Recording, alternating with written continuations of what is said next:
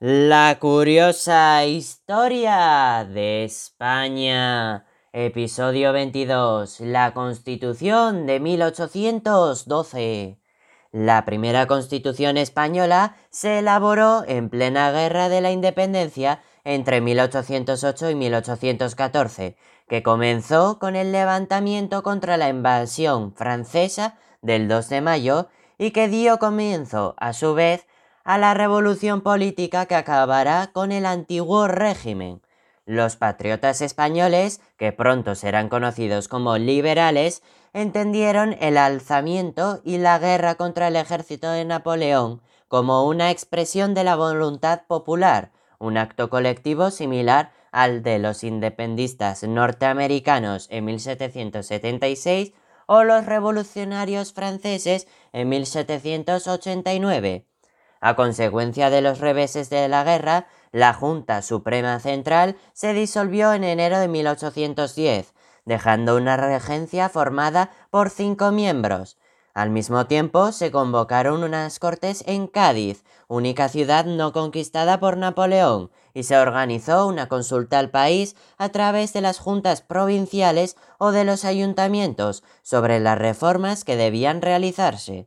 El proceso de elección de diputados a Cortes fue difícil. Estos fueron elegidos por provincias con un total de 217 representantes y se optó por elegir sustitutos, muchos residentes en Cádiz. Las Cortes se abrieron en septiembre de 1810 y se formó una Cámara única. Por esto, estas Cortes se denominaron unicamerales frente a la tradicional representación estamental de las previas. A pesar de la resistencia de una minoría conservadora, la mayoría liberal acordó el principio de soberanía nacional, dando así legitimidad a las cortes en la nación y no al mando región. Se consumaba así la ruptura con el antiguo régimen. Las Cortes se pusieron a elaborar una constitución promulgada finalmente el 19 de marzo de 1812, por lo que recibió el nombre popular de La Pepa. Entre los diputados encontramos las siguientes corrientes. En primer lugar, los absolutistas, partidarios de la monarquía absoluta. Para ellos, las Cortes debían servir para recopilar leyes. En segundo lugar, tenemos a los jovellanistas, liderados por jovellanos. Defendían la soberanía compartida entre el rey y las cortes. Por último, tenemos a los liberales, partidarios de reformas revolucionarias que opinaban que la soberanía residía en las cortes.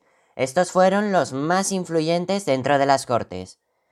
El Estado correspondía a una monarquía limitada basada en la división de poderes, el poder legislativo de las Cortes unicamerales representaba la voluntad nacional. Para elegir a los diputados se adoptó el sufragio universal masculino, aunque su carácter democrático quedaba limitado por un sistema de elección indirecto y por el requisito de poseer rentas para poder ser elegible. De todas formas, los liberales tenían una intención conciliadora hacia la corona, el monarca sería la cabeza del poder ejecutivo e intervendría en la elaboración de las leyes con veto suspensivo durante dos años. La justicia estaría a cargo de los tribunales y se establecían los principios básicos de un Estado de Derecho. La PEPA recogía además una amplia declaración de derechos del ciudadano, como la libertad de pensamiento y opinión, la igualdad de los españoles ante la ley, el derecho de petición, la libertad civil, el derecho de propiedad y el reconocimiento de todos los derechos legítimos de los individuos.